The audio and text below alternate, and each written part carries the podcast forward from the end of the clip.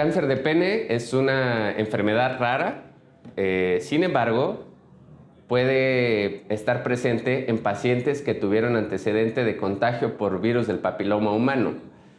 Por ello, es importante que si tuviste eh, el diagnóstico del virus del papiloma humano, acudas regularmente a revisiones por el urólogo, ya que cualquier lesión extraña que notes en la piel, ya sea una lesión verrugosa o una lesión eh, roja en cualquier superficie de la piel del pene, puede ser un preámbulo del cáncer de pene.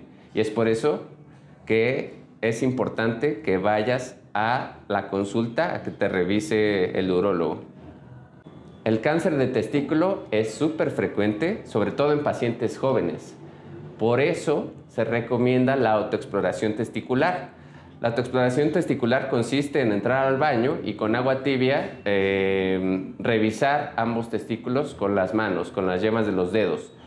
Eh, supervisar toda la superficie del testículo para descartar que no haya algún endurecimiento anormal del testículo. Si tú notas algún endurecimiento anormal del testículo, no esperes, necesitas acudir al urólogo para que se determine que ese endurecimiento no sea por causa del cáncer testicular.